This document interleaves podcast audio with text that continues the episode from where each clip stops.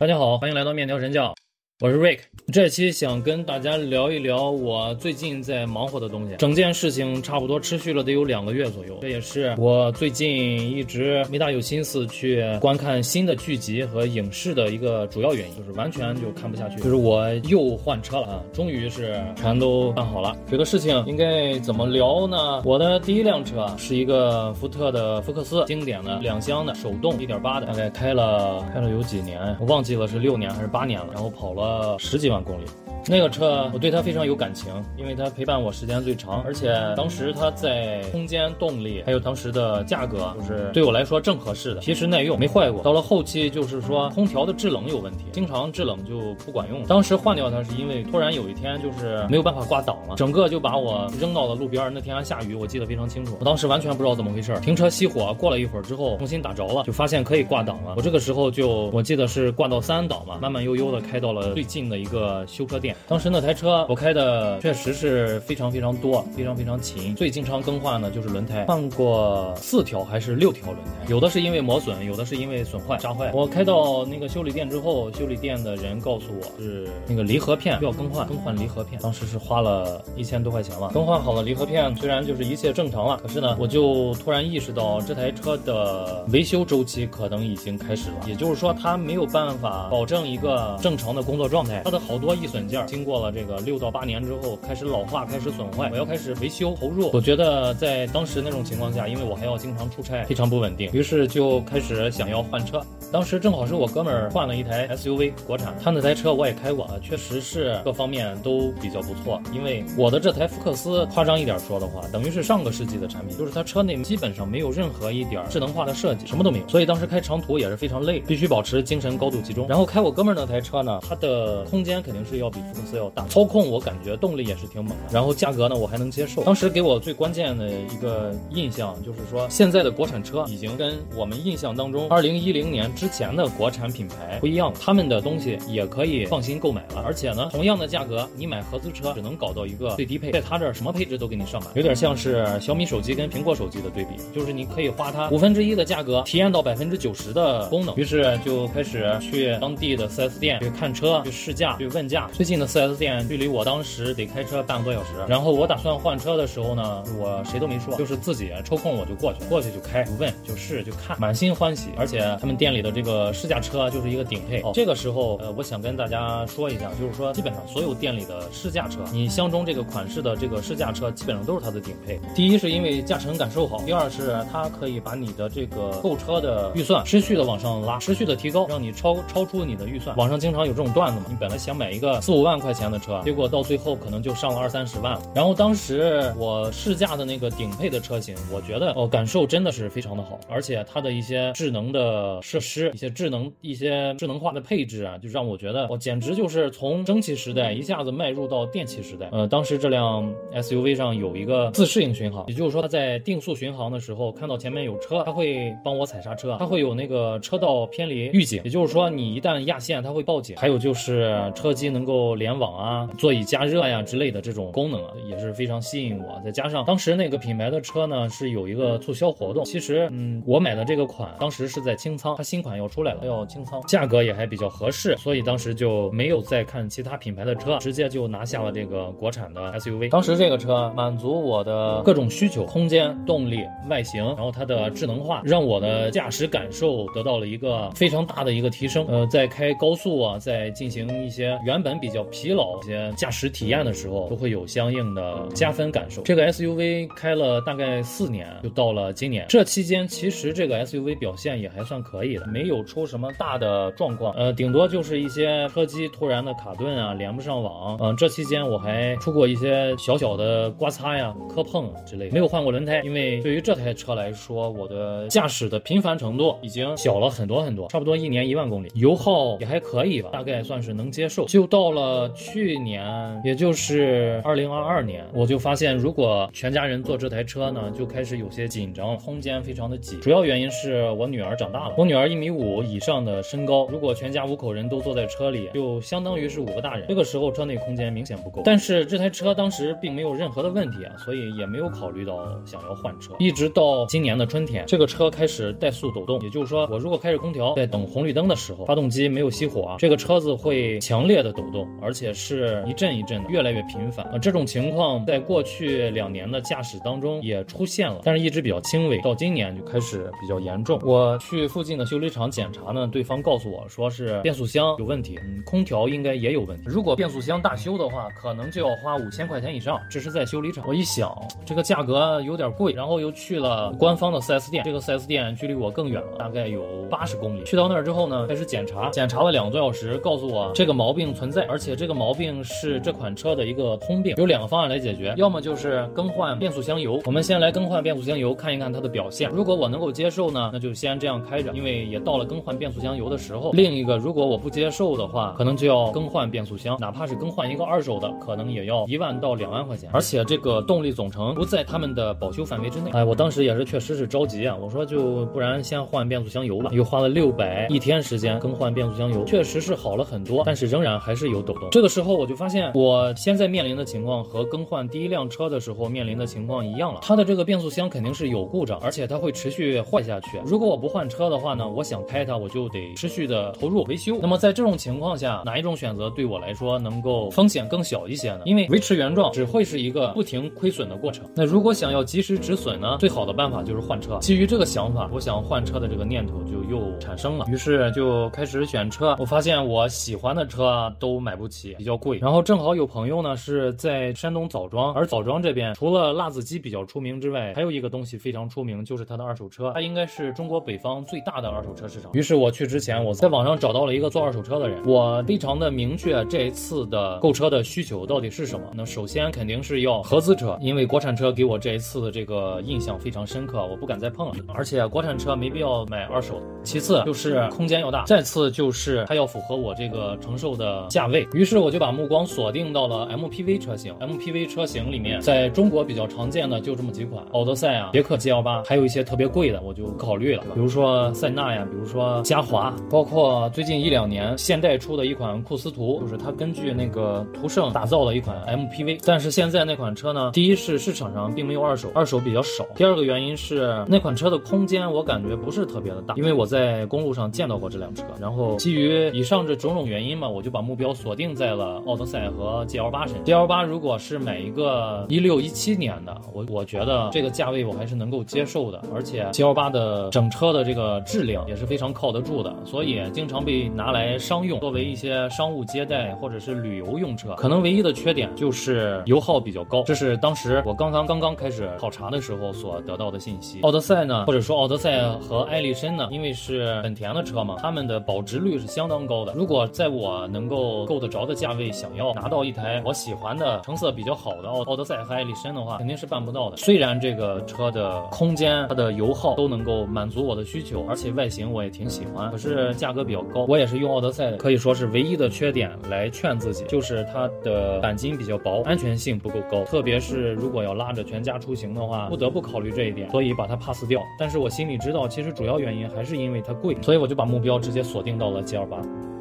于是我就开始研究 GL8 的各种版本，GL8 的各个更新换代，它们的区别，哪一个最值得购买？研究了半天之后呢，终于决定去枣庄亲眼看一看这个 GL8，看看有没有合适的。开车两个半小时，终于到达了枣庄，也找到了那个专门卖 GL8 的地方，人家也挺热情，呃，各种配置的、各种年限的也都有。然后我就找了一台十万块钱出头的一七年的非营运的 GL8。这里要跟大家说一下，这个营运的和非营运的 GL8。所谓营运的 GL8，也就是说在二手车。市场上会有一种营转非的手续。这个车呢，它之前是挂牌子挂的是营运车辆的牌子。营运车辆的牌子呢，为了保证乘坐人员的安全，因为这个车是用来挣钱的，是用来工作的。那么为了保证它的安全，营运车辆就会强制要求多少万公里报废，或者是多少年之后强制报废，一般都是十五年和六十万公里。那么这些车有的时候呢，它会结束了它的营运生涯，去车管所再办理一个营运转非营运的手续，再当做二手车来卖掉。可是呢，它因为之前是营运。车辆，它的十五年和六十万公里这两个规定好的寿命不能够被取消掉，所以有一些营转非的车辆非常便宜。一个主要原因就是它有报废年限和报废公里数，还有一个原因就是说这些车在营转非之前都经过了一些长期的重负载的高负荷的运行，有可能会对它的发动机产生一些非常坏的隐藏的问题。相对于非营运来说，它的发动机的寿命肯定是比不上的，所以它便宜，对吧？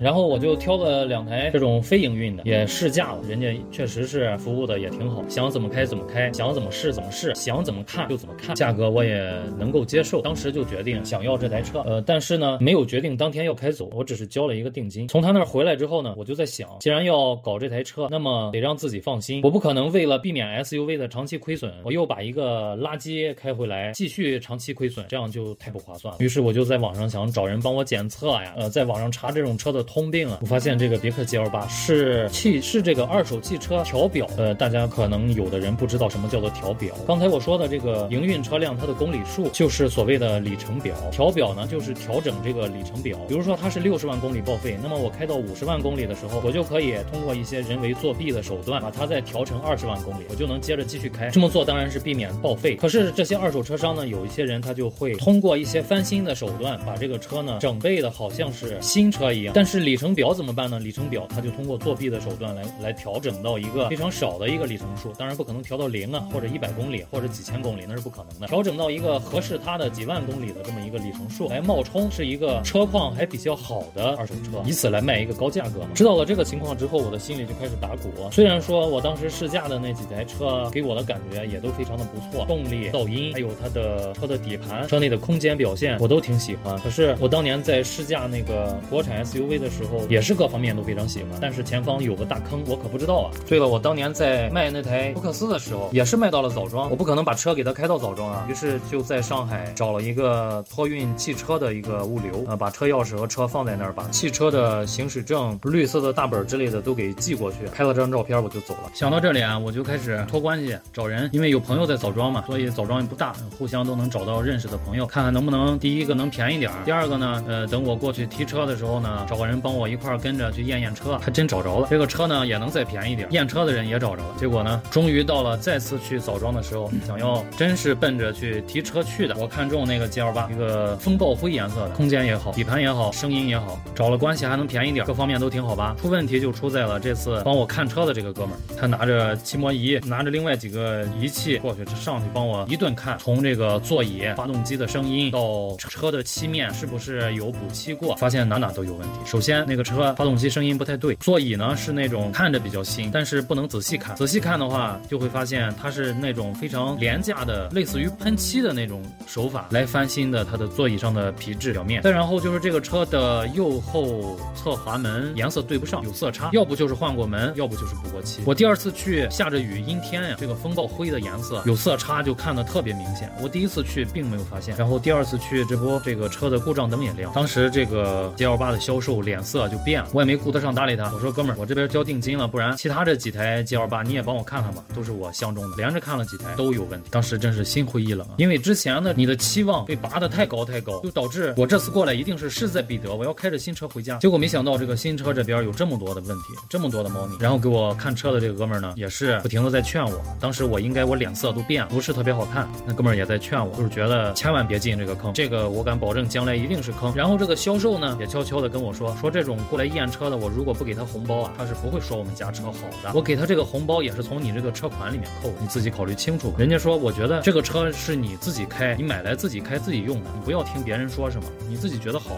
买就行。哎呀，当时心里真的是不知道该怎么想，五味杂陈，一边是失落啊，一边是感觉到上当受骗。我不知道谁在说真话，谁在说假话。当时我的潜意识里可能也不愿意承认这个验车的说的是假话。后来我们找了个理由呢，就离开了他们家，在整个二手车市场里面开始转，想找一个当天能开走的，各方面都比较好的一个车。这个时候呢，在展厅里就有了一台白色的奥德赛。这台白色奥德赛确实是非常好看，因为都整体翻新过，价格是比 GL 八贵四五万块钱，我肯定是承受不了。想砍砍价呢，这个二手车商说这是人家寄放在我这儿的，价格我说了不算，人家这个车主说了算，车主不愿意便宜，他也没办法。但是当时那个车确实是挺板正的，开了十万公里以上，然后是一个一六年的一五款，一六年的车，我当时也没多想就走了。当天就准备无功而返的时候，这个验车的哥们儿呢又找了他朋友，说是还有没有合适的 MPV，然后他的朋友说在枣庄的一家 4S 店里有一个客户的置换车，官方 4S 店已经检测过，没有什么大问题，但是外观呢就是有挺多瑕疵，人家 4S 店肯定是不管着翻新的，所以说外观肯定不如二手车商手里的车好看，但是这个车的里面的东西，它的三大件儿都是没有什么问题的。于是我们又开了半个小时的车去 4S 店去看那辆白色的奥德赛，确实是有些惨不忍睹，划痕各方面。嗯，价格呢，对方也不能够给我们再便宜更多，但肯定都是比 G L 八要贵。当天就无功而返了，回到家九点半，非常的丧气，非常的沮丧，觉得这么大一件事儿办成这个样，还交了押金，无功而返，上当受骗。当天晚上心里不是滋味，然后我就有点上头了，我就认为这个事儿我就必须给他办了，憋着股劲儿。现在想想也是冲动了，接着就跟我枣庄的朋友说，我说 4S 店的这辆车，明天领着验车的哥们儿再帮我去看一眼，没有问题的话咱就它了。结果第二天一走，我哥们儿真的就又去了一次，验车的哥们儿也去了，说是没有问题，车挺好的。我说那行，那就它了，也没有办法贷款，那就一把交了，也是各种凑，终于是一把交上这些钱。我说哥们儿，你